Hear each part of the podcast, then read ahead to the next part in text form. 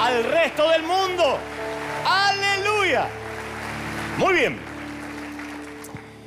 Hay un mensaje que, que prediqué el año pasado para los que siguen los, las transmisiones domingo tras domingo y creo no se han perdido ninguna. Yo lo titulé mm, Gente Rota y en ese mismo mensaje yo conté este siguiente testimonio que voy a relatar otra vez. Es cortito, los que lo recordarán seguramente les va a venir muchas, muchas emociones encontradas, porque cada vez que yo lo cuento, aunque es cortito, también es traumático y es cruel, por lo menos lo fue para mí. Es acerca de aquella vez en mis inicios de, mi servicio a Dios cuando era adolescente y me tocaba eh, ayudar junto a los ujieres, dar la bienvenida. No había ujieres uniformados como aquí, ni, ni un gran equipo entrenado, pero se llamaban porteros, que iban variando. Eran dos o tres que recibían a la gente en la puerta, lo acompañaban hasta su sitio, daban la bienvenida a los que llegaban, ¿no? Yo tendría unos, presumo, 13 o 14 años, vestía mi multiúnico traje, brilloso de tanta plancha, brillaba así tornasolado, iba así, se movía así y el sol iba haciendo efecto de tanta plancha que tenía, ¿no? Eh, mis zapatitos lustrados, para dar una buena impresión. Eh, mi, mamá decía siempre, aunque seamos pobres, pero limpito. Así que yo estaba como gato de rico peinado así a la gomina para atrás, ¿no? Y ese día el pastor nos anunció que vendría una visita. Las visitas no eran frecuentes en nuestra pequeña congregación. Así que le preguntamos cómo él sabría que vendría alguien nuevo. Y él dijo que durante la semana una mujer había llamado por teléfono pidiendo indicaciones de cómo llegar. Muy raro por allá los años que te estoy contando. La mujer estaba explicando o había explicado vía telefónica que estaba pasando por momentos muy difíciles y que quería darle una oportunidad a la iglesia. Ella dijo, soy católica, generalmente eh, he ido a misa un par de veces, pero ahora yo quiero darle una oportunidad a la iglesia evangélica. Así que justo antes de que comenzara el servicio, yo me ubiqué en la puerta junto a Roberto, que era el portero, nombre ficticio, le cambié el nombre para preservar su identidad. No creo que él viva, pero sus hijos sí, sus nietos, y no quiero que sientan vergüenza del abuelo. Entonces yo estaba con Roberto en la puerta y la vimos llegar a la dama, la vimos llegar. Mientras todas las hermanas de nuestra congregación vestían todas o casi todas de largo, por debajo de las rodillas, por debajo de los tobillos inclusive, nuestra visitante que llegaba por primera vez cerró la puerta de un auto desvencijado, mientras que en la otra mano sostenía un cigarrillo y vestía jeans apretados, una blusa ajustada eh, sin mangas. Yo me acuerdo que traté de dilucidar cuál sería su problema. Recordemos que el pastor nos había dicho, viene una mujer que está necesitando a Cristo urgentemente. Así que yo pensé, ¿qué tendrá un novio abusivo? Adicción a las drogas. Su perfil podría encajar en cualquiera de estas patologías, ¿no? Desempleo, eh, depresión, abandono, o quizás todo eso junto. Traté de verla, bueno, era una adolescente, pero yo veía a la mujer y no estábamos acostumbrados a tener ese tipo de mujeres en la iglesia no era una mujer de vida ligera o promiscua necesariamente, pero no eran las típicas hermanas con el moñote acá arriba y, las faldas largas. Entonces, Roberto se adelanta y le da una inolvidable bienvenida a la joven. Le dice, señorita, en esta iglesia nos vestimos con lo mejor para Dios. ¿Esto le parece una vestimenta santa? Esto es una iglesia, no es un burdel su manera de vestir va a tentar a los jóvenes y a los hombres que hay acá adentro. ¿Qué nos va a tentar? Que, primero que eran todos, los jóvenes tenían, el más jovencito tenía 71. Y después estábamos todos los chiquitos. Y la mujer quedó paralizada, muerta de vergüenza, y yo lo vi todo. Lo vi todo congelado de, rabia, pues no podía decir nada. Él era el portero, él era el, el ujier, ¿no? Y la mujer se pegó la media vuelta, en roja, avergonzada, contrariada y caminó hacia su estropeado auto y se fue. Nunca más la volvimos a regresar, obviamente. Y Roberto dijo, hija del diablo, ya vas a necesitar de Dios. Lo peor fue que salió el pastor a la puerta, Roberto le contó el incidente y le dijo, no la dejé entrar porque no sabe cómo vino vestida. Esto no es un prostíbulo, pastor, como usted nos enseña. Y el pastor le dijo, está bien, hicimos bien, hiciste bien. Hay que cuidar la doctrina. Si no, si permitimos una, esto va a ser cualquier cosa. Y en ese momento algo sucedió en mi corazón, que esto es lo que contaba yo en el mensaje Gente Rota. Algo me ocurrió dentro, como un, un punto de inflexión, como un antes y un después. Siempre hay esos momentos en la vida en que hay un antes y un después. Entonces, ante Dios hice varias promesas que me propuse cumplir durante el resto de mi vida, pero me prometí, en primera instancia, a priori, resistirme a juzgar a alguien en el futuro por su aspecto físico, por su apariencia o por su vestimenta. Pero fundamentalmente prometí no convertirme nunca en alguien como Roberto o como el pastor que teníamos en aquel entonces y le pedí al Señor que usara esta experiencia para que mi corazón siempre sintiera compasión por quienes no conocen a Cristo y bajo ningún punto de vista primero van a seguir las reglas antes de acercarse a Cristo. De eso se trataba. Recordaba este incidente porque yo creo que ese fue un momento álgido para mi vida, un antes y un después, un momento coyuntural, ¿no? Esos parteaguas que nos ocurren de tanto en tanto que en el momento, insisto, son tristes, son eh, traumáticos, pero no dejan de formar parte de lo que alguna vez nos pasó, de modo que lo capitalizamos y eso nos ayuda a sobreponernos. Yo pensaba una y otra vez sobre este incidente durante esta semana y es así como Dios me daba este mensaje.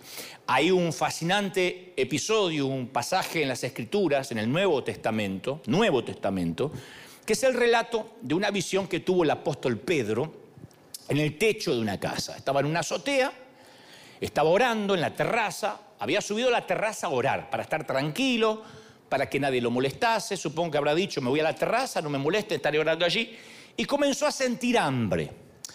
La Biblia no da luz de cuánto pudo haber estado allí arriba, pero tuvo hambre, entró en un éxtasis, o sea, tuvo una visión. Hechos 10, 10 relata este incidente en detalle. Dice que Pedro tuvo hambre, quiso comer, pero mientras le preparaban algo, así que presumo que cuando tuvo hambre se acercó o a las escaleras y le dijo, prepárame en algo, estoy por bajar, huevo revuelto, chicharrón, taco, lo que sea, alguna arepa.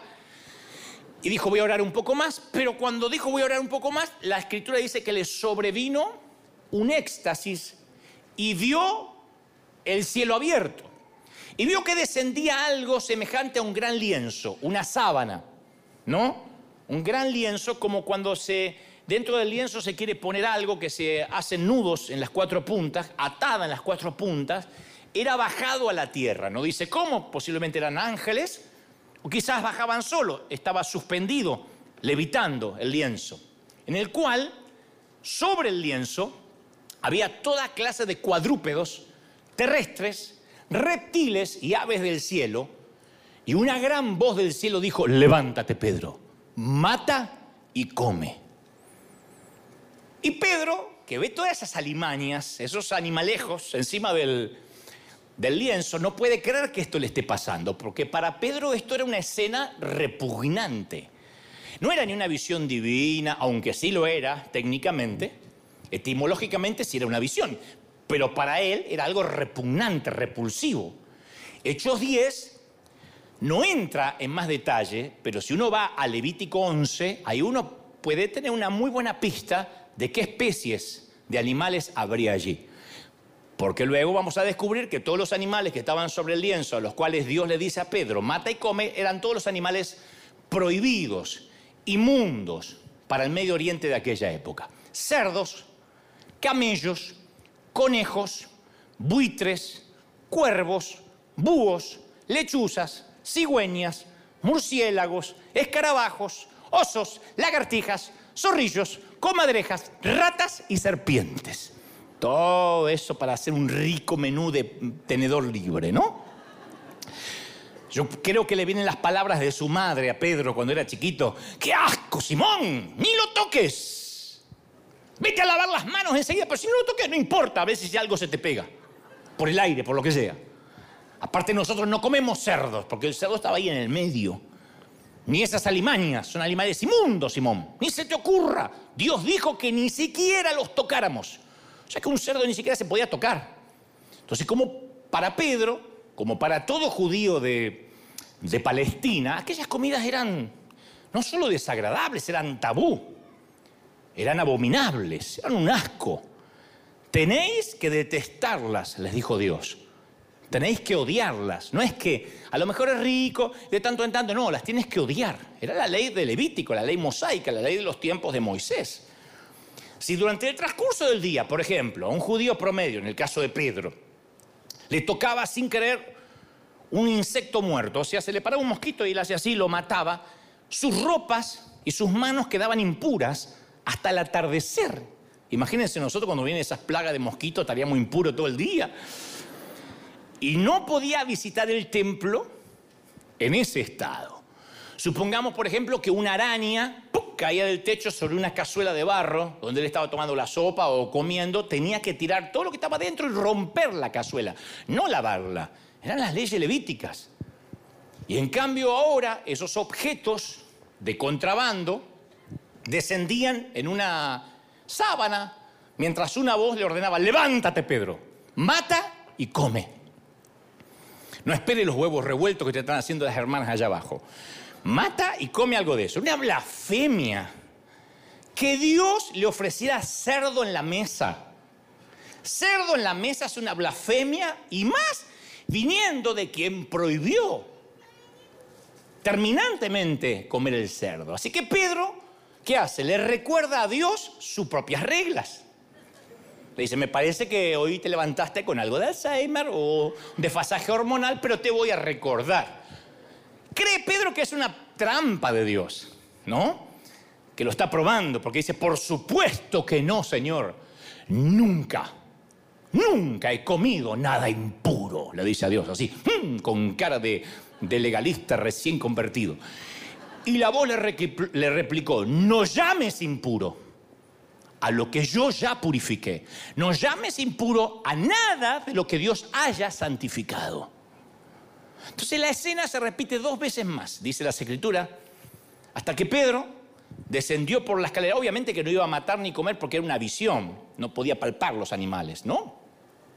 Pero él desciende por las escaleras y ahí se encuentra con un grupo de gentiles inmundos que querían unirse al grupo de seguidores de Jesús y el resto es historia. Ahora, claro, los cristianos de hoy que disfrutamos las chuletas de cerdo, el jamón a la mañana, el fiambre, decimos en Argentina, el puerco al estilo zacatecano. ¿Es así? ¿Se dice así, zacatecano? Pero me dijeron que es un puerco que come en alguna parte de México y no sé cómo, revuelto en el pozole, el pozole rojo de puerco y esas cosas diabólicas que capaz que, que los que no somos mexicanos nos cuesta, ¿no? Entonces, hoy en día nosotros no nos percatamos de aquel hecho. Vamos al mercado y decimos, bueno, voy a comprar algo de jamón. ¿no? A mí se me ocurre que el, el paralelo más cercano para entender lo que le pasa a Pedro, porque si no entendemos lo que le pasa a Pedro, no podemos avanzar en lo que trato de decirte de parte del Señor. El paralelo más cercano de lo que le está ocurriendo a Pedro sería, por ejemplo, que en medio de una convención, de una denominación pentecostal, donde están todos los pastores pentecostales de la recontrasanísima doctrina, una noche, mientras están todos orando y cantando, esto es lo que dijo el profeta Joel, baja sobrenaturalmente un bar. Hay margarita, tequila, michelada, mojito, gin tónica y piriña, margarita martini, Bloody Mary, Baileys, Jack Daniel, Manhattan, Negroni, Pisco, Tom Collins, mezcal, Mai Tai, Borbón, Malbec, mendocino. Dios dice, toma el Malbec o no serás parte de mi reino. Y una voz del cielo que dice, beban, especialmente el Malbec argentino. Beban. ¿Qué dirían los pastores? Yo no me puedo imaginar la reacción. No, jamás, ni en la Santa Cena bebemos. Le sacamos el alcohol al vino para poder tomar la Santa Cena. Nosotros somos pentes de la sanísima doctrina. Jamás esa, esa visión viene del infierno. Y no, Dios dice, no, soy yo el que te está hablando. Pero Señor, si nunca hemos tomado ni Coca-Cola porque es pecado. Y hay un bar, ¿no? Bueno, esa era la convicción que Pedro tenía sobre esas comidas. Y, y, lo más desconcertante de todo esto es que Dios rompía sus propias reglas. No se nos vaya este detalle porque esto es fundamental para después construir lo que trato de enseñarte de parte del corazón de Dios. No era que Dios estaba cambiando reglas puestas por el hombre. Estas eran reglas que Dios había puesto y ahora Él las estaba cambiando por alguna desconcertante razón. Es como creer toda la vida, tener convicciones de toda la vida, desde chiquito, desde la escuela dominical, de ciertas cosas, y de pronto viene Dios y dice, bueno, ¿te acuerdas que aprendiste esto? Ahora va a cambiar. No es así. Eso fue lo que llevó a Cristo a la cruz, entre otras cosas. Oíste que fue dicho por Moisés. Moisés no era un delirante. Todo lo que Moisés decía venía de parte de Dios, del Padre de Jesús, en teoría, para estos que estaban ahí diciendo, este es el Mesías. Oíste que fue dicho, mas yo digo, el cambio de doctrina, el cambio de paradigma, hay que tener la mente muy abierta, porque aún viniendo de Dios, a veces estamos concentrados y cerrados en lo que creemos. Puede descender el mismo Dios y decimos, no, tu doctrina dice así. Sí, pues yo te estoy cambiando la doctrina. Es casi como el desconcierto de cuando un policía nos dice que avancemos a contramano o nos hace pasar una luz roja. ¿Cuántas veces? Porque hay un accidente, porque el camino está trabado, el policía dice, pase, pase, está en rojo. Y viste que uno dice, no, paso en rojo, me va a poner un ticket. El policía dice, pase. Si tú dices, no, acá me quedo hasta que cambie la luz, te pone un ticket. Porque el tema es la obediencia por encima de la ley. Si el que crea la ley o el que se supone la hace respetar, está diciendo que avances con la luz roja o que cruzas en contramano, es mejor que lo hagas o vas a tener problemas con la ley. Miren qué paradoja.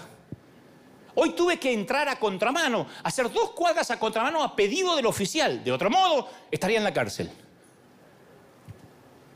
Decían en Argentina hace unos meses atrás, en un meme que había en internet, ¿quién diría que iba a tener que ocultarme de la policía en pandemia para ir a trabajar?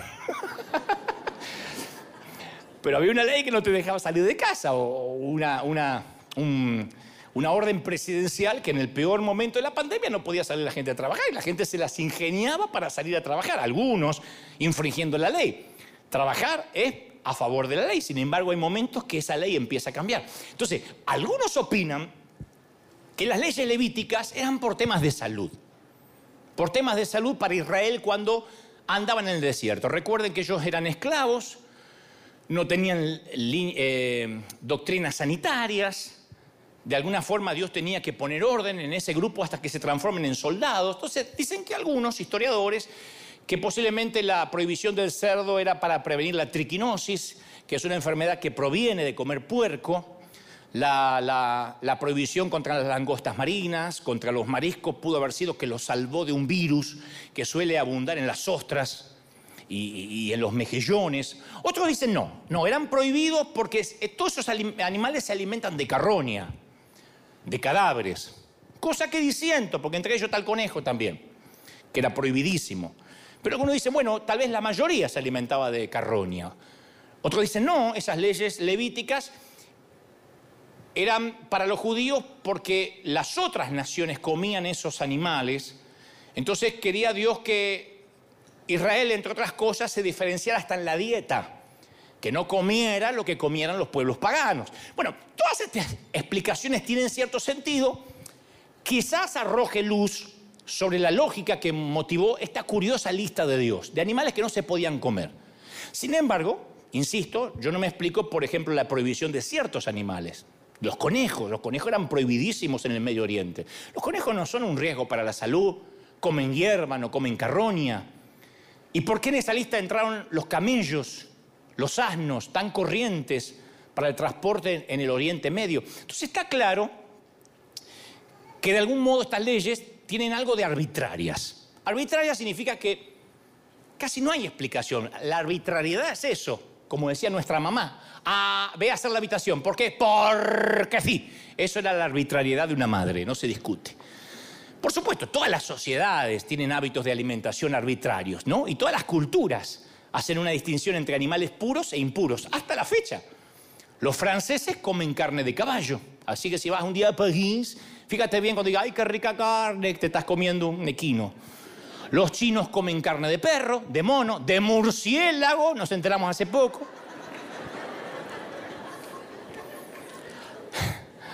Los, neozelandeses, la gente de Nueva Zelanda, este, comen canguros.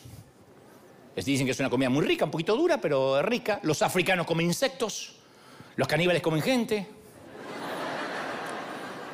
El nene caníbal mira un avión y dice, ¿eso se come? No, hijo, lo de adentro nomás. Es malo el chiste, pero tenía que meterlo en algún lado. Los mexicanos comen chicatanas, chapulines, gusanos de ma, maguey, gusano de maguey con el mezcal.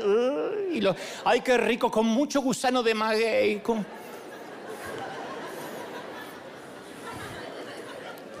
Que Dios vaya a explicar eso. Pero volviendo a las escrituras, Dios prohibía animales que manifestaban una anomalía. Ahí nos vamos acercando. Ustedes dirán, ¿para qué toda esta información? Ahora vamos, ahora vamos. Y ahora conectamos con lo que te conté al principio del querido hermano Roberto. Todos los animales que tenían alguna anomalía, Dios los prohibía. Los que eran distintos, aún dentro de su propia especie. Por ejemplo, puesto que los peces tienen aletas y tienen escamas, las conchas y las anguilas no eran aceptables. Porque conviven con los peces, pero no se parecen a los peces. Las aves tienen que volar. De manera que el emú, el ñandú o el avestruz no eran aceptables porque no volaban. Los animales de tierra debían caminar en cuatro patas, no arrastrarse por el suelo como la serpiente. Entonces el animal doméstico que sí se podía comer, las ovejas, las cabras que rumian, que tienen las pezuñas hendidas, esas sí, esas se podían comer porque estaban dentro de los mamíferos que eran aceptables. Un famoso rabino dijo alguna vez, si yo tuviera que decir ¿Qué es lo que hace para Dios o qué es lo que hacía para Dios inmundo un animal o impuro? Es que tenga una cualidad que por alguna u otra razón es anormal a la mayoría de su especie. Vamos a resumirlo. Dios no aceptaba exóticos. A mí eso me hubiese traumado mucho porque yo le decía a mi mamá, yo soy lindo, hijo, vos sos exótico, me decía mi mamá. Sí, pero, yo flaquito, orejón, las cejas así. Yo si no me corto acá me crecen como gallego, así como... Y mamá decía, porque son ojos que merecen ser subrayados.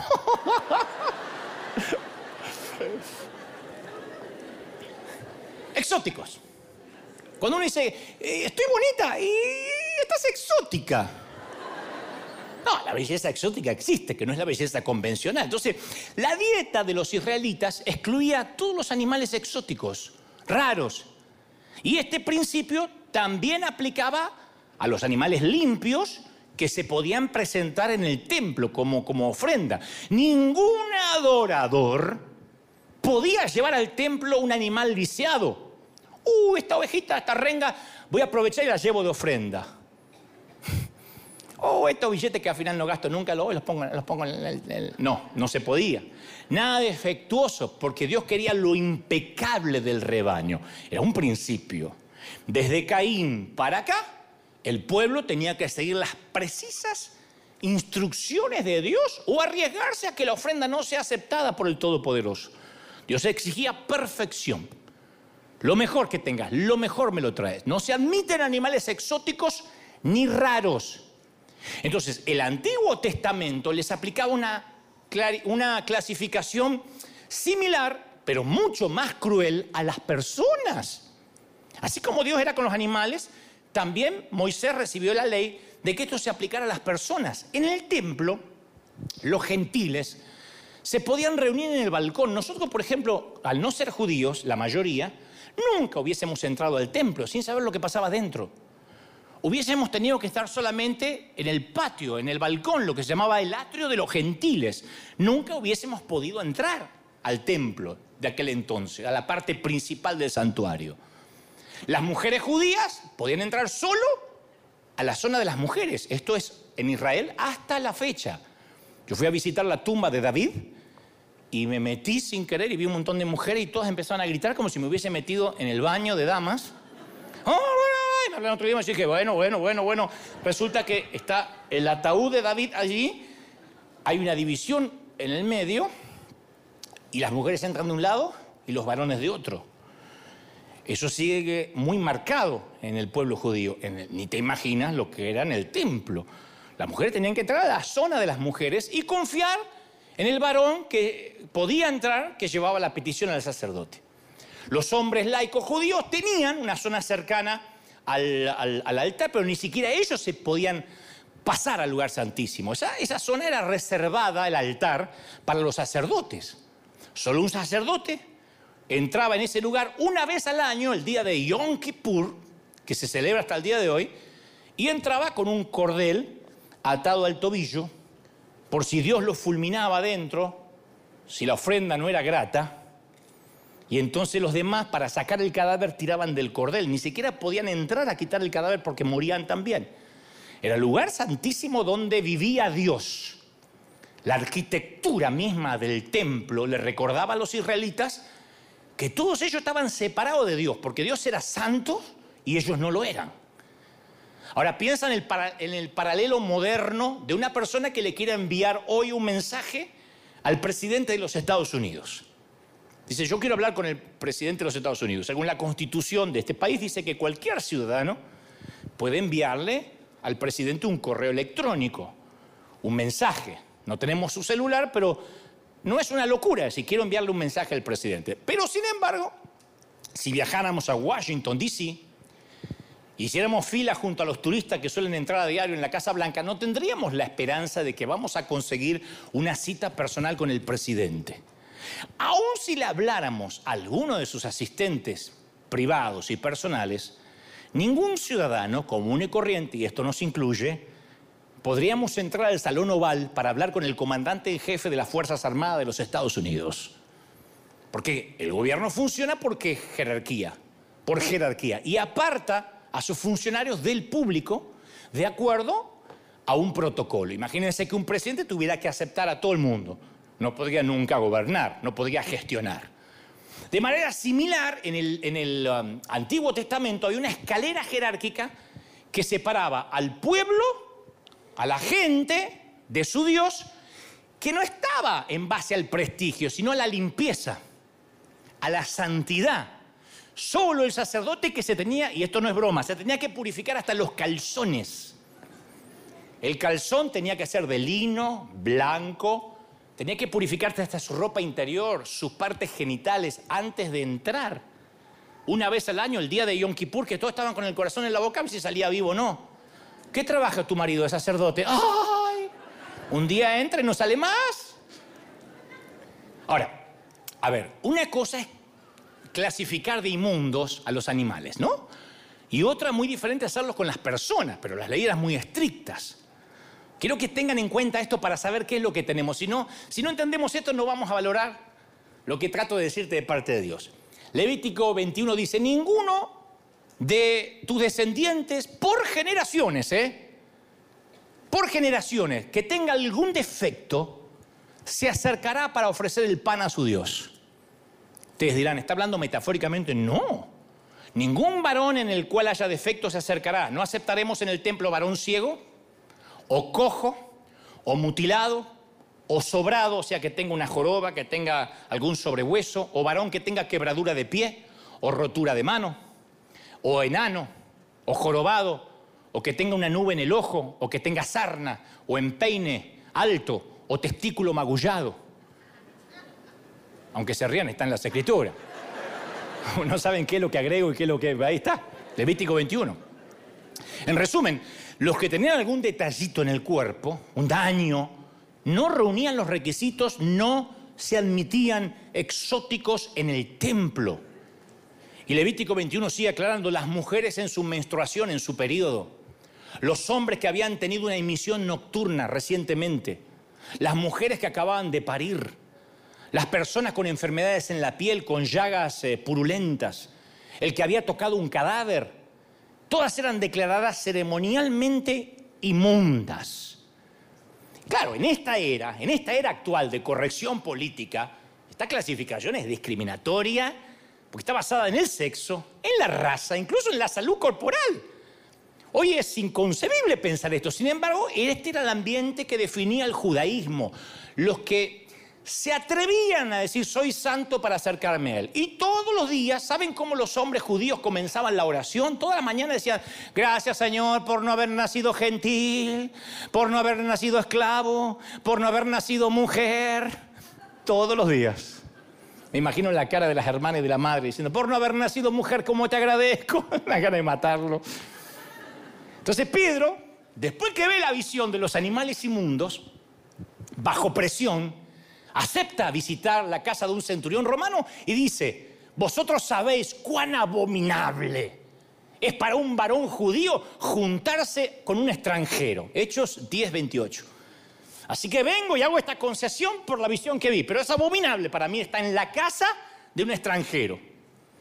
Esto ocurrió nada más que porque había visto la visión en el techo de la casa. Y continúa Pedro, pero a mí Dios me ha mostrado que ningún hombre puede llamar común o inmundo a otro si Dios lo santificó. Nadie puede discriminarlo, dice Pedro. ¿No es maravilloso? ¿Qué se estaba produciendo? No se pierdan esto. Una revolución de la gracia. Una revolución que Pedro apenas le baja la moneda. Todavía no lo puede entender porque va medio con asco a la casa del centurión romano. Se estaba produciendo una revolución. Los fariseos habían establecido normas precisas para permanecer limpio. Ninguno, ningún judío puede entrar a la casa de un gentil. Nunca comer con pecadores. Jamás. Nunca trabajar en el día de reposo. Lavarse las manos siete veces antes de comer. Siete veces. ¿Sabes cómo se te enfría la pizza hasta que te lavas siete veces y son muchos y hay un solo baño? Te morí. Por eso cuando aparece Jesús, los judíos religiosos se sintieron más escandalizados que, emocionados, estaban escandalizados. El tipo era un asco en todo. Era abominable. No era, hay cosas que no compartimos porque es un poco loco. Era abominable Jesús para ellos. ¿Acaso no lo tocaba gente inmunda como los que sufrían de lepra? Que el mismo leproso decía, da la orden de lejos. No, no, no, no. Y lo tocaba. ¡Ah! ¡Un leproso! Estamos hablando de no tocar extranjero. Imagínate tocar un leproso. ¿Acaso Jesús no permitió una mujer de mala reputación que le manoseara los los pies con su cabello? Que con su cabello de prostituta ¿Le secó los pies? ¿Acaso Jesús no cenaba con recaudadores de impuestos? Y esa laxitud para las reglas y para la limpieza y día de reposo empezó a ser muy notoria. El Señor como que no le hacía caso a nada de eso. No solo eso, sino que deliberadamente entraba, entraba a territorio gentil. Un judío no te pisaba territorio ajeno. Se relacionaba con gentiles Jesús. Había elogiado a un centurión romano porque le dijo que nadie en Israel tenía tanta fe como él. como decirle a un chileno que juega mejor que los argentinos la pelota. Una... Nah, Satanás, nunca en la vida. Se había... Cada vez una cosa que... Se había ofrecido a entrar en la casa de un centurión para sanar a su siervo. No, yo, yo voy a tu casa. No, no, no, no, no, da la orden. Le di hasta el centurión. Dijo, no, no te metas en problema. Da la orden. Yo tengo gente bajo mis órdenes, le digo, ve y va, ven y viene. No, no te metas en lío. No, no, yo quiero ir. No, no, no, no, no, no da la orden. No lo quería meter en problemas a Jesús. Había sanado a un mestizo samaritano que estaba leproso. Sostuvo una conversación larga con una mujer samaritana cuando judíos y samaritanos no se hablaban. Aquella mujer rechazada por los judíos a causa de su raza, rechazada por sus vecinos a causa de sus amantes, fue a ella quien Jesús le reveló la identidad como Mesías, plenamente, por la primera persona que le reveló que era el Hijo de Dios. Y como si fuera poco, Jesús da el mandato de ir a todos los inmundos, que sean testigos en Judea, Samaria y hasta lo último de la tierra. La manera en que Jesús trataba a la gente inmunda los dejaba escandalizados porque los tocaba, los amaba. Por eso los llevaron a la cruz. ¿Qué hizo Jesús? Básicamente anuló el mandato de que no se aceptaban exóticos y reemplazó ese mandato por una nueva norma de gracia. Todos somos exóticos. ¿Quién no es raro? Todos somos raros y Dios nos ama tal cual somos. Raros, exóticos, diferentes, zurdos, feos. Alguien tiene que decir, ese es mi Jesús. Ahora, ¿por qué Jesús entró con un látigo al templo, enojado, como una tromba? Porque la propia arquitectura del templo era una expresión de la jerarquía judía. Los gentiles solo podían estar en el atrio y encima que estaban en el atrio, que no lo dejaban entrar los pobres tipos. A Jesús le molestó que los mercaderes convirtieron eso en un bazar del oriente, con valido de oveja, con discusiones sobre precio. Difícilmente esa gente iba a ser conducida a la adoración. Tras que no podían entrar, estaban ahí afuera y no lo dejaban entrar porque le peleaban los precios y le cambiaban la moneda. Y Marcos relata que después que purificó el templo Jesús, los jefes de los sacerdotes planificaban cómo matarlo. No es que dijeron, ay, nos está haciendo la vida imposible, vamos a quitarle el like. No, vamos a matarlo. Hay que matarlo, hay que liquidarlo al tipo este. En un sentido literal, Jesús selló su destino, insistiendo en que los gentiles tenían el mismo derecho a acercarse a Dios. Entonces, escalón por escalón, Jesús fue derribando esa jerarquía inútil, torpe, imbécil, que había marcado distancia, quién se podía acercar y quién no. Invitó al banquete de Dios a los hombres con defectos, a los extranjeros, a los inmundos, a los perdedores. Isaías había profetizado que iba a haber un gran banquete donde iban a estar invitadas todas las naciones. Pero a lo largo del tiempo las palabras de Isaías se fueron perdiendo y los judíos restringían la lista VIP, VIP, a los que estaban puros, que era mentira, ninguno estaba puro, eran, eran hipócritas, simulaban estar puros. Porque no, no trabajaban el día de reposo, se lavaban siete veces las manos, pero criticaban, chismeaban, hipócritas, lenguas de víbora, criticones. Editaban videitos de YouTube, en ese entonces ya empezaban a editar. Eso hacían. Y en el contraste, en la versión de Jesús del gran banquete, muestra a un anfitrión que dice, salgan a las plazas. Nosotros decimos, ay, qué linda parábola. En el momento era para matarlo. Traigan a los pobres, a los mancos, a los cojos, a los ciegos, que hay lugar en la mesa. ¡Está loco! Cerdos en la mesa. Jesús dice que como uno dijo, estoy, no puedo ir al banquete. Ah, no, me salió un casamiento. Ay, no, es que hoy justo me toca carnita. Entonces Dios dijo, traigan a los cojos, a los ciegos, a los mancos. El hijo pródigo termina en la escena de un banquete donde presenta como un héroe a un inútil que dilapidó la reputación de la familia. Entonces, ¿qué quiere señalar Jesús? Que todo lo que la gente considera indeseable son infinitamente deseables para Dios y que cuando regresan a Él hay fiesta, hay candela, hay azúcar.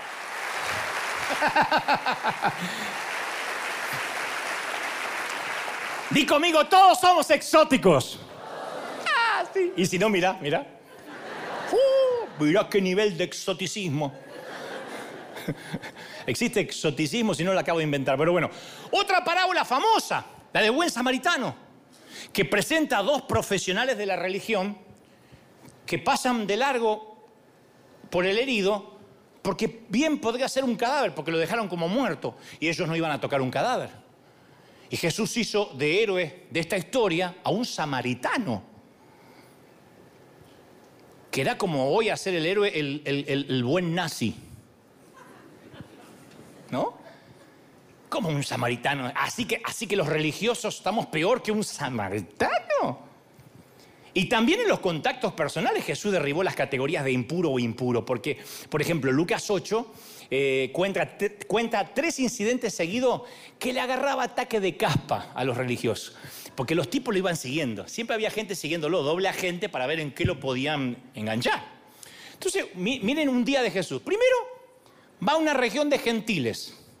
Sana a un hombre desnudo, estoy hablando del Gadareno, y lo manda de misionero a su propio pueblo.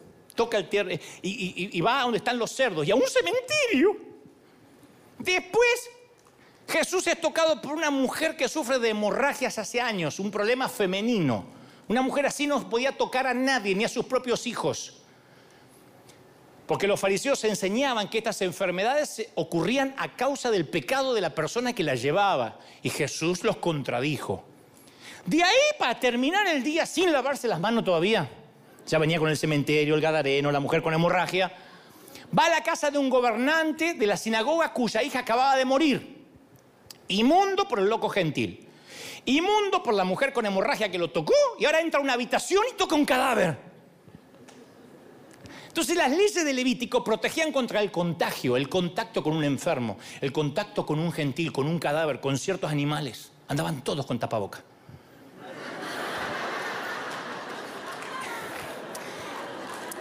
Una metáfora.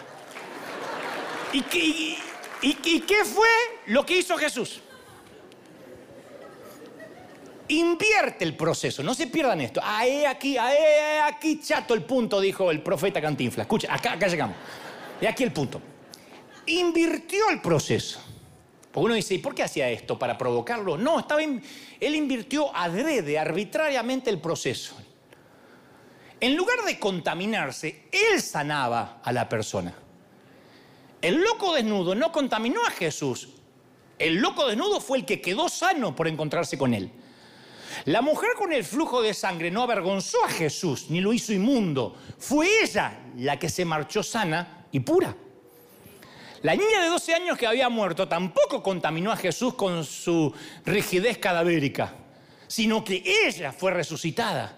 Entonces, en el enfoque tomado por Jesús, yo no veo que él abolió lo que Dios había dicho. Abolió el cumplimiento de las leyes del Antiguo Testamento. No, Dios Dios había santificado la creación, separando lo impuro de lo puro. Ahora, Jesús no anuló este principio de santificación, sino que revirtió la fuente, la dio vuelta. Nosotros somos los agentes de santidad de Dios porque Dios habita dentro nuestro y donde nosotros tocamos, contaminamos con santidad, con pureza, con sanidad, con prosperidad. Alguien tiene que aplaudir más fuerte que eso. Nosotros. Entonces, en medio de un mundo impuro, podemos caminar como lo hizo Jesús, buscando forma de ser fuentes de santidad. Los enfermos y tullidos no son para nosotros puntos de contaminación. Nadie es punto de contaminación para nosotros. Nadie.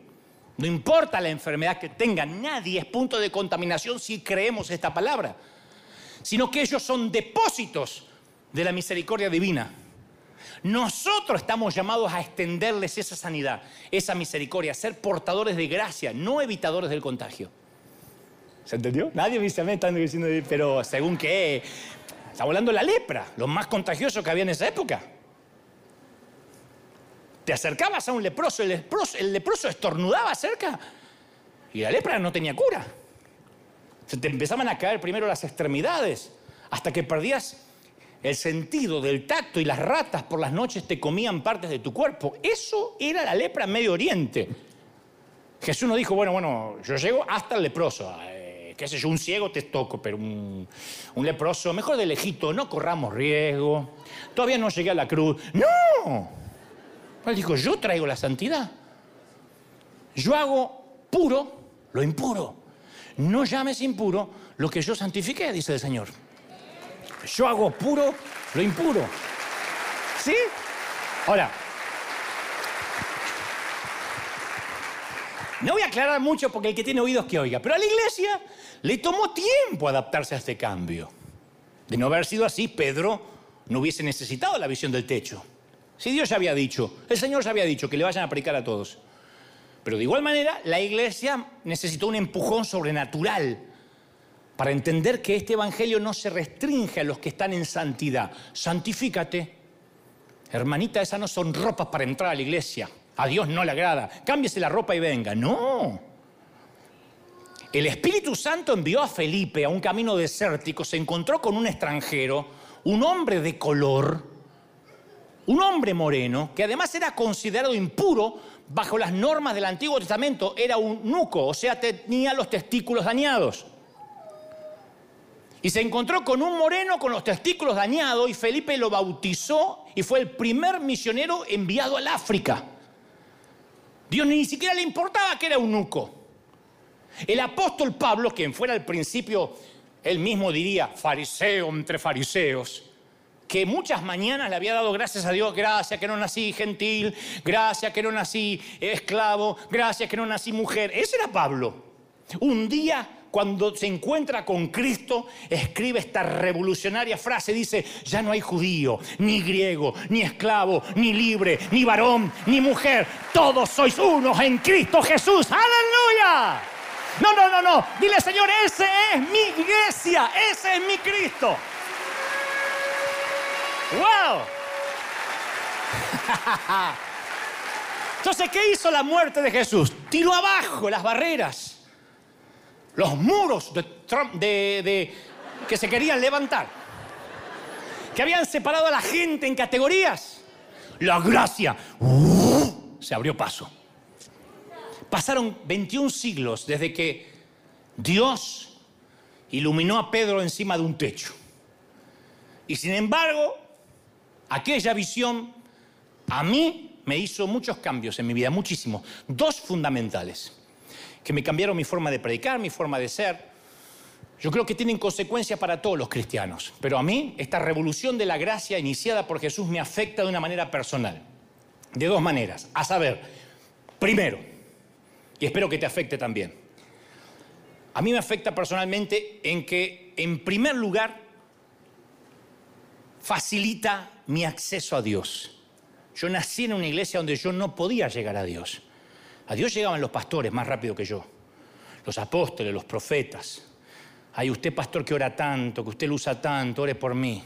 No me impone la mano, profeta. Tenía un profeta o alguien que parentaba ser ungido, hacíamos fila porque estaba cerca de Dios. Ni te digo si profetizaba, Dios me dice que te diga que ayer tenías un calzón amarillo y Dios me dice que te ¡Uh! Nosotros corríamos porque estaba cerca de Dios. Nosotros no, éramos como los gentiles. Entonces parecía que en mi iglesia que nadie había visto, había leído la visión de Pedro, ni los cambios que introdujo Jesús. Muchos me dicen, ¿estás dolido con tu congregación de niños? No, no, a mí me duele que esto todavía exista, que yo ya no soy niño y esto exista. Mi iglesia tal vez no exista más, pero ese tipo de congregación existe en el mundo. Decían que esto era un altar que está bien que metafóricamente, digamos, pase al altar, como una manera de identificar el lugar, pero decían, no, que había un altar santificado, que acá subían los que estaban en santidad. ¿Sabe las veces que yo no subía? Yo tocaba la batería de la iglesia y no subía a tocar porque no me consideraba santo. Porque me había agarrado trompada en el colegio, porque le había hecho bullying a alguien, porque me gustaban dos chicas a la vez, porque... Yo tenía 13, 14 años. No tomaba la Santa Cena ni subía a tocar. ¿Qué pasa con la batería? Decía el pastor, no, no, no puedo, pastor. Pecó. Si va a subir acá, santifíquese. Esto era como que caías muerto si subías acá. Hasta decían que el púlpito era sagrado. Esto es un atril, lo compramos nosotros. No es que alguien toca esto, uh, le agarra la chiripiorca, no. Es para apoyar la Biblia. No es santo. Pero a nosotros nos gusta agarrarnos del Antiguo Testamento y decir, no, este lugar es santo. El púlpito fue consagrado a Dios. No podemos hacer que una persona sea santa por sí misma y vamos a hacer que un pedazo de acrílico o madera sea santa. Entonces cada domingo los gentiles pasamos al altar y el pastor oraba por nosotros. ¿Mm? Tal como en el Antiguo Testamento, que les llevaban los sacrificios al sacerdote para que él se los presentara a Dios. En el Antiguo Testamento la gente le decía al sacerdote, ¿le podría hablar a Dios acerca de mi problema? Las mujeres estaban afuera, ni siquiera podían traer los problemas. Acá le decían al marido. El marido, como todo marido, cuando llegaba acá se olvidaba la mitad de lo que le dijo la mujer. Y el sacerdote subía a la plataforma o se metía en el lugar santísimo, realizaba, los ritos eh, sagrados dentro del lugar santísimo. Y hay muchos ministros modernos en los que hemos cometido ese error, en que nos gusta esa sensación de poder, de nosotros estamos más cerca de la unción que ustedes.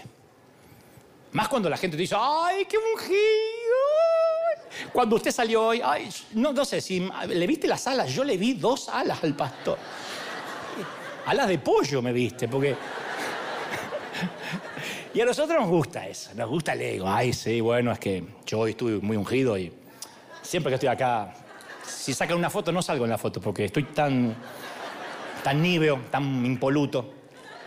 Entonces, a veces nos conviene o nos convino convertir pequeñas piedritas en pan para darle a la gente y que regrese por más el próximo domingo en lugar de conducirlos al pan de vida.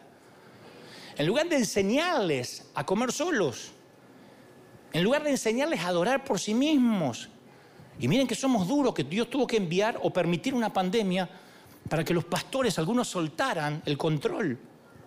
De tener a la gente con miedo, que si yo no te doy la unción, que si no te impongo las manos, que si no te controlo la santidad, te perdés. Y, hay un montón de gente que no se perdió que aprendió a adorar solo, que aprendió a leer la Biblia, que el Espíritu Santo lo bendijo, que lo hizo crecer.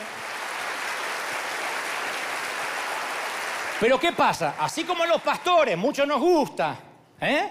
que nos digan cositas lindas, a muchos también se acostumbran a esa relación vicaria con Dios, a esa espiritualidad prestada. Es lo que un autor querido dice, son pornógrafos espirituales, boyeristas que les gusta mirar sin compromiso, mirar sin necesidad de intimidad. Cuénteme un par de testimonios, tíreme la unción que me voy a casa. Pero para Hebreos 4.14, en Hebreos 4.14 dice que cualquiera de nosotros entra directamente a Dios, ya no hay intermediarios, por más que respetemos al pastor, respetemos, no hay, todos entramos directamente. Acerquémonos pues confiadamente, di confiadamente, no te vas a morir. Aunque hayas besado a la suegra, no te vas a morir. Al trono, no dice el patrio, al trono de la gracia para alcanzar misericordia, para hallar gracia al oportuno socorro. Así que hermanos, teniendo libertad para entrar en el lugar santísimo por la sangre de Jesucristo, por el camino nuevo que nos abrió a través del cielo, acercándonos, Él es el sacerdote. Aleluya. Oh, yo celebro eso. Y se tiene que terminar esa hegemonía pastoral de que yo administro la unción. No. Hay que leer Levítico y saltar a Hecho para darse cuenta que hubo un cambio sísmico. Y mientras que los adoradores del Antiguo Testamento se purificaban ellos mismos para entrar al templo y le presentaban ofrendas a Dios para no ser muertos, en Hechos los seguidores de Dios, de Jesús, se reunían en hogares y se dirigían a Dios con un vocablo nuevo, Abba, que era el término familiar para decir papá. Antes de Jesús, a nadie se le hubiese ocurrido decirle al gran Yahvé, al Señor soberano del universo, papá. Después se convirtió en una palabra de uso corriente entre los primeros cristianos cuando se dirigían a Dios en oración. Anteriormente yo tracé un paralelo con un visitante de la Casa Blanca que no puede entrar, ¿no es cierto? Ningún visitante puede entrar. Pero sin tener cita, digo. Pero hay ciertas excepciones. Hay algunas excepciones. Durante el gobierno de JFK, de John Kennedy, algunas veces los fotógrafos captaban estas encantadoras, estas tiernas eh, imágenes, donde ahí, bajo el escritorio del presidente, ahí estaban todos los tipos con sus trajes grises, y los miembros del gabinete discutían cosas de trascendencia mundial, como la crisis de los misiles de Cuba, ¿no? Y mientras ahí abajo estaba John John, que era un nenito de solo dos años, y John John seguía al papá por los pasillos de, de la Casa Blanca, se metía en todos lados, nadie lo podía detener, ignoraba el protocolo, John John ignoró el protocolo de la Casa Blanca y todos los gravosos asuntos del Estado no le importaba si estaban tirando una bomba, si, si tu papá hablaba con los rusos, para él su papá era dentista o quién sabe qué. Él nunca necesitó protocolo. Y su padre había dado la orden de que John John podía visitarlo y meterse en la oficina oval sin siquiera tocarle la puerta. Y hay un montón de estas imágenes en los archivos de la familia Kennedy, donde nadie jamás se atrevió, ni el secretario de Estado, ni los comandantes, a exigirle a John John que obedeciera el protocolo que todos los adultos debían seguir. Mucho menos le podían decir nada a los edecanes del presidente. Porque John John tenía relación. Porque para John John él no era el señor presidente, era Abba, era papá. Esa es la accesibilidad que tenemos con Dios. Así llegamos a Dios. ¡Papá! debajo del escritorio. ¿Cuántos quieren estar debajo del escritorio de Dios? Del que acomodó el universo, del que puso las montañas en su lugar. Dios es el soberano del universo, pero Él se volvió a través de su Hijo accesible como un Padre cariñoso. En Romanos 8, Pablo incluso hace más cercana esta intimidad. Dice, el Espíritu vive dentro de nosotros. Y cuando no sabemos cómo orar, fíjate vos que papá tierno, cuando viste con un hijo, ¿qué es eso? Cuando los hijos se ahogan así, el Espíritu mismo, cuando no sabes qué decir, intercede por ti con gemidos indecibles. Dice, esto es lo que te trata de decir. ¿No es maravilloso? No tenemos que acercarnos por medio de una escala jerárquica. No tenemos que acercarnos ni por cuestiones de santidad. ¿Y usted qué es más santo? No. Mira, te voy a decir un secreto. La adoración es lo que nosotros le damos a Él. Por eso es muy importante venir a adorar. Eso es lo que uno le da a Él. Servicio a Dios. No es un servicio a la gente. Aunque hay gente egoísta, no acá, vienen al otro servicio que llegan, dice, a ver si hasta me libero de la ofrenda, ¿no? Hay gente que no le gusta dar nada a Dios, son los pródigos espirituales. Dame lo que me toca, Padre. Son los que van por la vida, ¿qué es lo que me toca, Padre? Quiero mi herencia. Por eso muchas iglesias se han convertido en clubes de solicitadores de bendición. En el cielo no habrá pastores, en el cielo no hay evangelistas, en el cielo solo habrá adoradores. Dice la palabra que todos serán adoradores. No habla este, este, este no adora, bueno, como este fue apóstol ya tiene, puede adorar en la oficina. No, todos son adoradores y Dios nos dio acceso para que le adoremos. Ahora, si yo te mostrara los garabatos de nuestra niña, si te mostrara los dibujitos, no significan nada para ti. Y los dibujos de tus hijos no significan nada para mí. Porque no valen por el garabato, sino quién los hizo. Es mi relación con ese nene o nena lo que le da valor. ¿Correcto? Nuestra adoración es una lastimosa crayola especialmente en algunos, lastimosa crayola. Comparado con los barítonos, los tenores que están en el cielo. Pero Dios no es atraído por nuestra canción, por lo que somos, sino, mejor dicho, por la calidad con la que cantamos, sino por la relación. ¿Qué nos enternece de un niño balbuceando, papi, te amo? No es su capacidad de oratoria la que nos conmueve, sino la relación. ¿Sí? Lo mismo pasa con nuestras oraciones. A veces decimos, ¿por qué siento que mis oraciones son huecas y superficiales? Porque no tenés relación. No hay intimidad. Si yo voy a una tienda y se me acerca un niño, voy a Target y se me acerca un niño desconocido y me dice, Señor, ¿me compra ese juguete? Voy a reconocer que tiene audacia, tenacidad, caradurez, pero no tiene la posición adecuada para pedirme nada. ¿Por qué lo más seguro es que no le compre nada? Porque el niño no me pertenece. No hay relación. ¿Por qué le tengo que dar algo si no tengo relación? ¿Puedo hacerlo? Sí. ¿Lo haría? Hasta ofendería a sus padres. Ahora, si uno de mis hijos me preguntara, ¿podrías comprarme ese juguete? Cambia la perspectiva. Hay más poder en la palabra papi que Señor. Hay más poder en Abba que Señor, Dios del universo. Hay más poder en papi que Señor. ¡Aleluya! Y ahí están tus hijos y te tienen atrapado en sus pequeños puños, ¿no? Como estos chiquitos, como John John a, a su papá.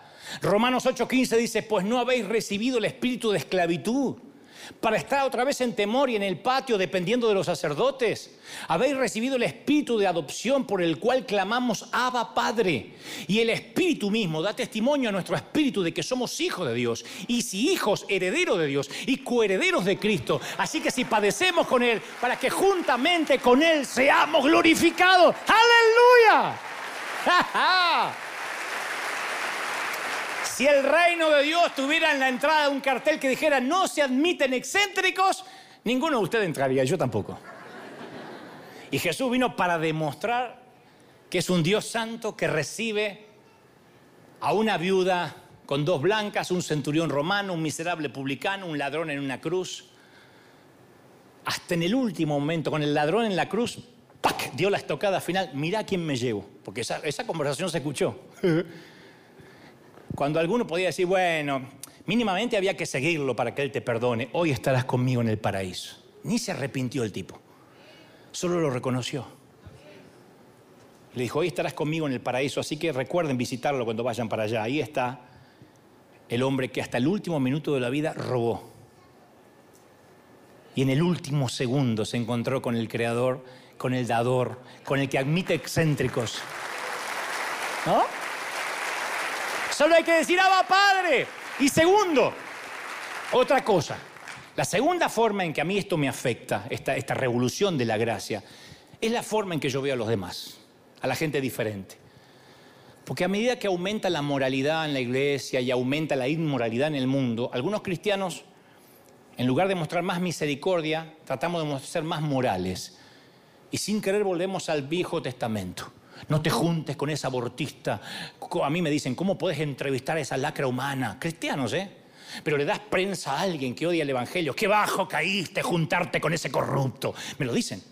No son inconversos cristianos o, o los que se consideran como tal. Hay una frase usada tanto por Pedro como por Pablo que a mí me fascina, es una imagen fascinante. Ambos dicen que debemos administrar, dispensar. ¿Saben lo que es dispensar? Dispensar la gracia. Ambos apóstoles dicen, tenemos que dispensar gracia. ¿Saben qué me viene a la mente? Lo conté una vez el año pasado. Esos atomizadores, mi mamá tenía uno de esos atomizadores que se apretaba una pericia así, de goma. Mi mamá hacía, y salía perfume por, la, por los finos agujeros de otro extremo. Un poquito así, estaba todo el cuarto, hasta los mosquitos se iban, todo el cuarto. Apretaba la pericia un par de veces y cambiaba la atmósfera de toda la casa, del barrio. Así es como funciona la gracia, ¿no? Llegamos a una sociedad y entonces nosotros la enriquecemos, cambiamos la atmósfera. Llegamos, claro, no vamos a cambiar la empresa, no vamos a cambiar el país, pero hacemos... Y ya hay gracia en el ambiente. Pero la imagen que prevalece es que mucho hemos cambiado el atomizador ese y usamos el matamosquito, el ride, o en mi, en en mi Argentina decía el fleet. Entonces en vez de dar gracias decimos, allá hay una mosca, fumiga y mata. Allá hay un divorciado, fumiga y mata. Mm, un homosexual, fumiga y mata. Y hemos asumido el papel de exterminadores morales en una sociedad que, claro, claramente está infestada, sí.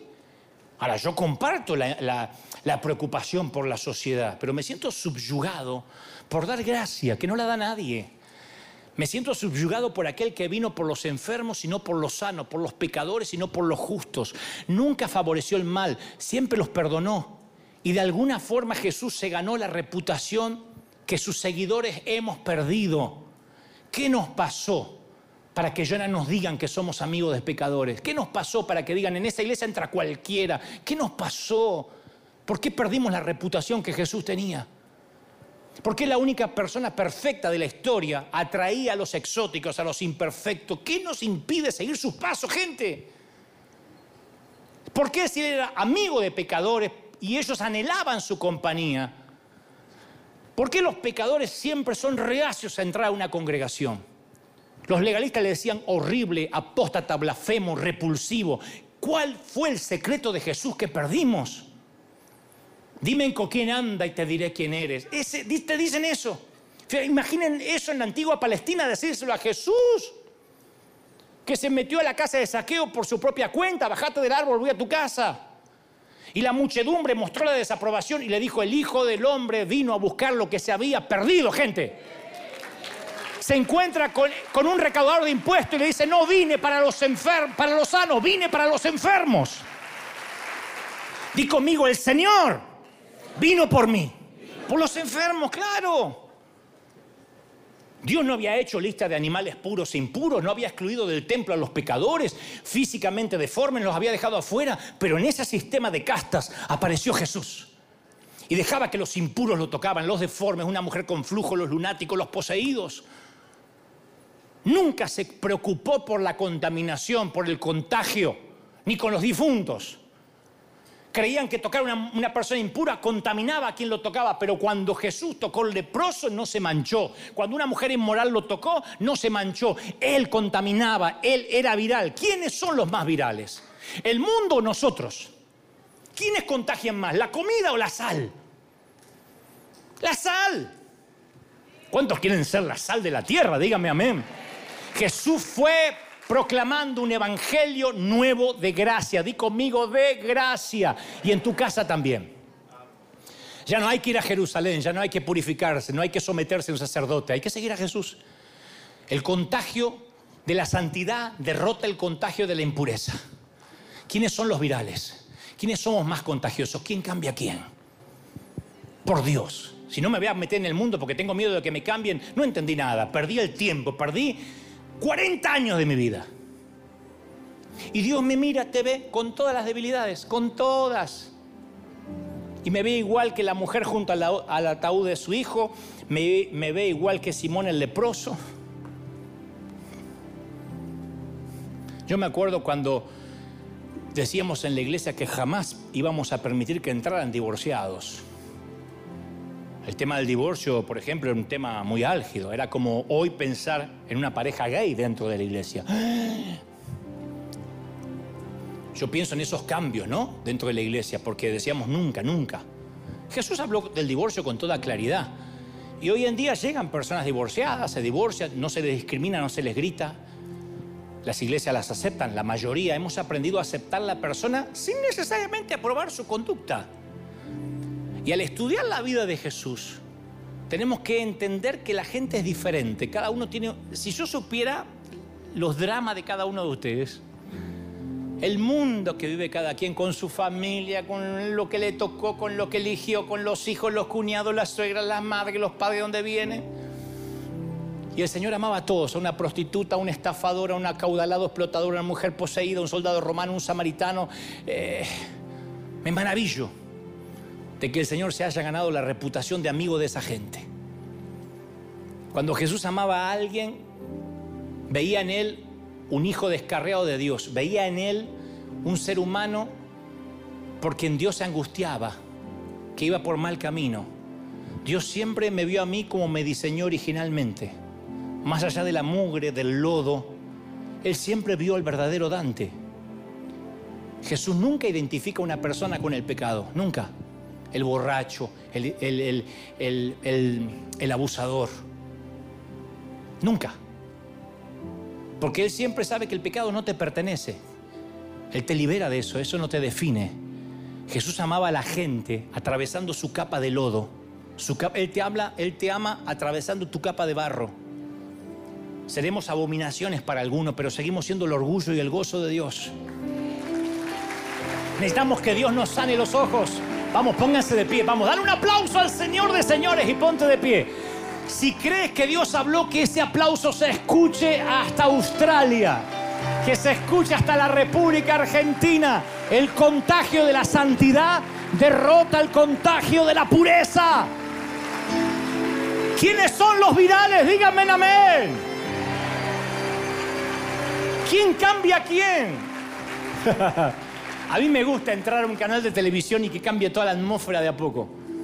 Me gusta, y cuando más mundanos son, cuanto peor parecen, ahí digo, Señor, no me, no me muevas de ahí, me encanta. Soy un ratón en un depósito de queso. Cuando llego a un lugar donde todo el mundo insulta y con doble sentido, yo digo, Señor, acá, acá, acá, acá, donde tú te puedes lucir. Y hago. Y cambia la atmósfera. Y la gente percibe gracia y cuenta un chiste espantoso y ve que no hay condenación en mí. Y de repente dice algo con doble sentido y ve que no lo estoy condenando, ni dice, te vas al infierno. Y empieza a ver gracia. Y los enfermos y los tullidos no son para nosotros puntos de contaminación. Nosotros somos llamados a extenderles la misericordia, la gracia. No somos más evitadores del contagio. No tengas miedo. No tengas miedo de que tus hijos se pierdan. No podemos pretender que nuestros hijos vivan en colegios cristianos, vayan a universidades cristianas, miren la radio cristiana, miren enlace y la radio cristiana y que no se muevan de ahí y ponerle explicaciones cristianas, porque así no va a ser sal nunca, va a ser un idiota, un imbécil de invernadero. Tienes que decir, Señor, yo lo envío a mi hijo para que sea sal, para que contagie, para que cambie, para que haga una reforma. ¿Lo crees de verdad? ¿Cuántos lo creen? Díganme amén. Solo así va a cambiar la política. Solo así va a cambiar la política. Solo así va a cambiar los medios de comunicación. Cuando haya alguien que respete, que tenga favor, cuando haya alguien diferente, ahí es cuando los faraones dirán, ¿a quién otro vamos a adorar que no sea al Dios de este? Realmente este tiene al Dios verdadero. Es cuando los faraones, cuando Nabucodonosor, cuando el rey Darío reconocen lo que hay en ti. Pero para eso tienes que saber que la viralidad que tienes es muy contagiosa. Somos altamente contagiosos. Miren lo que pasó con, con Misión Graneros, con Proyecto Honra. Todo el mundo empezó a salir a dar de comer. Sí, hay que salir porque es contagioso. La misericordia se contagia, la gracia se contagia. Yo nunca tengo temor, póngame entre millones de mundanos, de inconversos, es más fuerte el que habita en mí que los que vienen en contra. Cuando salgas a la guerra, no tengas temor. Yo estoy contigo, aunque sea mayor el número. ¿Lo crees de verdad? Dijo Gedeón, son un montón. Y el Señor dijo, no te preocupes, tú y yo somos mayoría. Dios y tú son mayoría. Puede haber miles de inconversos, te pueden hacer la guerra en tu casa, en tu hogar. Pero Dios y tú son mayoría donde vayas. Donde vayas eres viral, cambia la atmósfera. Donde vayas eres un agente de bendición, un canal de transformación, un depósito de misericordia. Dios te usa, Dios cambia la atmósfera con la iglesia. Aleluya. Yo estoy sintiendo esto, ¿lo sienten de verdad? ¿Cuántos quieren esto? ¿Cuántos quieren ser virales? Yo siento esa viralidad en el ambiente, en la atmósfera. No tengas temor. No tengas temor. Dice, no tengas miedo. Iglesia en el mundo, no tengan miedo. Seamos virales. Contagiemos. La gracia se contagia como la sonrisa se contagia, como la risa se contagia. Seamos virales. Seamos altamente infecciosos del espíritu. En estos tiempos que se habla tanto de la viralidad, del contagio, bueno, salgamos a contagiar gracia, favor, misericordia. Que alguien diga, no puedo creer que me hagan esto, que me estén amueblando la casa, que me estén limpiando, que me estén cortando el césped. Es que nosotros lo hacemos, somos así. Y a donde vamos contagiamos y donde vamos bendecimos. Y el Señor es una fuerza que mete intrínseca y desde dentro empieza a leudar toda la masa. Un poquito de levadura hace que la masa desde dentro empiece a cambiarse. Desde dentro se transforme y la sociedad entera empieza a cambiar. Alguien tiene que decir, ese es mi Dios, ese es mi Dios, ese es mi Dios. Aleluya. Bendito sea el Señor. Y escuchen, ya voy a terminar si esta unción que reposa sobre, sobre mí viene para toda la congregación, vas a ganar los amigos y los enemigos de este humilde servidor. Entonces tienes que saber, cuando digas, Señor, ¿cómo sé que estoy bien? ¿Cómo sé que estoy contagioso? Tienes que empezar a ver críticas de los religiosos. Tiene que haber gente que te esté planificando literalmente matar. Tiene que levantarse gente diciéndole es una apóstata, una basura, así no hablo en el Dios, es una anticristo, eres la bestia. Tiene que haber gente que se levante en contra. Si no hay oposición, es porque estás en la misma dirección que ellos. Tienes que chocar de frente con gente que no quiere contagiar gracia Tienes que chocar de frente con los que dicen, no, no, no, mentira, dijo que no hay altar, dijo que no hay lugar santísimo, ¿a qué hemos caído? Tienes que decirle, yo sé que voy a una iglesia, a un hospital de gente rota, donde no hay altar, donde no importa quién es el pastor, ahí nos ministra el Señor, todo el mundo llega hasta Él, todos somos victoriosos y Él nos hace nuevas criaturas. Aleluya. Toda la iglesia diga conmigo, Señor Jesús, te recibo como mi Salvador entra en mi vida, perdona mis pecados, haz de mí, fuerte, haz de mí una nueva criatura. Lo recibo, lo creo. Amén. Levante las manos, quiero orar por todos. Padre. He transmitido lo que creo me has dicho que diga, este es tu pueblo, este es tu ejército. A estos tus obreros de primera línea, suelta sobre ellos. Suelta ahora en todo el mundo. Mirá, hay gente encendida. Hay gente que está recibiendo esta palabra ahora y yo declaro que niños, jóvenes, ancianos y adultos están recibiendo esta palabra ahora. Ahora, ahora, ahora en los cinco continentes, África, Oceanía, América, Europa, ahora reciban, reciban, reciban, reciban. Estén recibiendo ahora corriente del Espíritu, corriente del Espíritu. Ahí está, ahí está, ahí está, ahí está. Ahí está la mano de Dios moviéndose. Reciban el bautismo del Espíritu los que no están bautizados.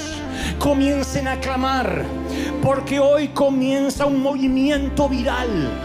Porque hoy el Señor empieza a extender su poder y su gracia. Dice el Señor, yo haré una nación grande de este pueblo. Y así como la visión del profeta Ezequiel empieza, el río se extiende. Y cuanto más lejos, cuanto más lejos del templo, más hondo. Y sus árboles fructifican en toda temporada. Nunca falta el fruto, nunca escasea la hoja verde. Yo soy, dice el Señor, yo soy el que lo hace más, más, más, más. Uy, gente en sus hogares Vamos, clamen. Hay gente aquí clamando, hay gente recibiendo, míralos. Hay gente encendida, hay gente diciendo, Señor, estoy entendiendo que hay un poder sobre mí. Nada me separa de ti, nada me separa del trono de la gracia. Vamos, corre a la gracia, vamos. Corre, corre a la gracia ahora. Corre, corre, corre, corre. Durante años pasamos a un altar de madera, durante años pasábamos al frente. Pero Dios dice, yo no quiero que pases al frente el domingo, quiero que corras a mi altar en tu habitación. Quiero que corras a, tu, a mi altar en el baño, en el automóvil, en el bus, en el camión. Corre, dice el Señor. No permitas que alguien te separe de mí. No creas que alguien puede conducirte a mí. Estoy celoso de ti, hijito. Clama, dile papá, papá, aba, aba, aba, aba. Levante las manos y dile papi. Te amo, papá. Te amo. Impresionante. Te amo, te amo, te amo, te amo. Uy. Más. Más, más, más, más, más. Estamos recibiendo esta palabra.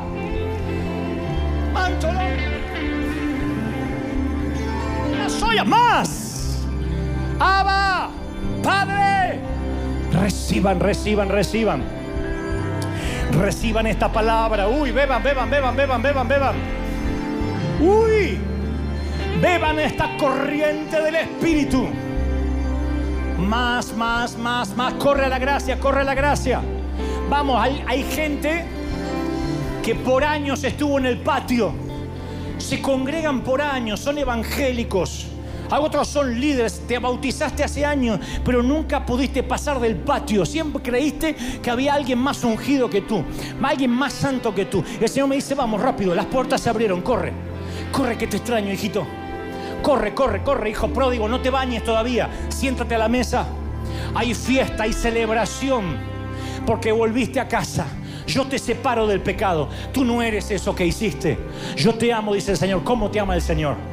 ¿Cómo te ama el Señor, princesa? ¿Cómo te ama, príncipe? ¿Cómo te ama el Señor? Uy, ¿cómo te ama el Señor? Impresionante. Más, más, más. Oh, aleluya. Padre, bendigo la iglesia. Bendigo los que nos miran de otras partes del mundo. Los bendigo Suelto sobre ellos tu bendición, tu gracia, tu favor. He hablado el intelecto, pero tú has hablado donde yo no puedo llegar el corazón. Dios te bendiga, Dios te prospere, mi querido. Haga resplandecer su rostro sobre ti. Te llene de favor, de bendición. Te bendiga en el campo y en la ciudad. Te bendiga en lo que emprendas, en lo que sueñes, en este cuatrimestre de gloria. Lo que queda de septiembre, octubre, noviembre diciembre, seas bendecido, seas próspero seas alcanzado por el favor y la viralidad de Dios en todas las áreas. Di conmigo lo recibo, di conmigo lo recibo. Vamos, vamos, atrapa la palabra, di conmigo lo recibo. Lo recibo, lo recibo. Vamos, vamos, recíbelo, atrápalo. Tus palabras tienen poder. Recibo, lo recibo. en el cuerpo, en la mente, en el alma y en el espíritu. Amén, amén y amén. Qué pena que tengamos que terminar. Qué pena que no tengamos que ir firme como talón de oso. Dios te bendiga. Chao, gente.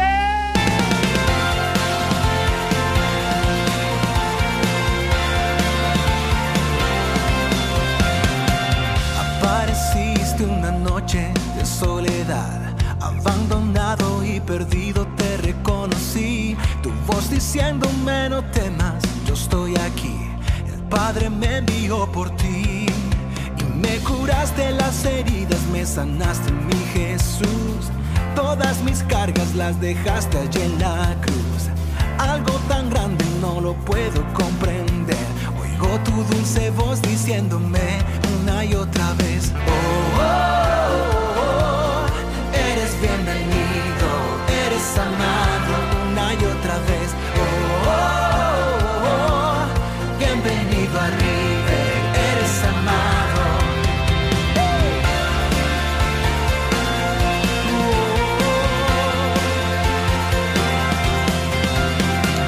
Apareciste en una noche de soledad, abandonado y perdido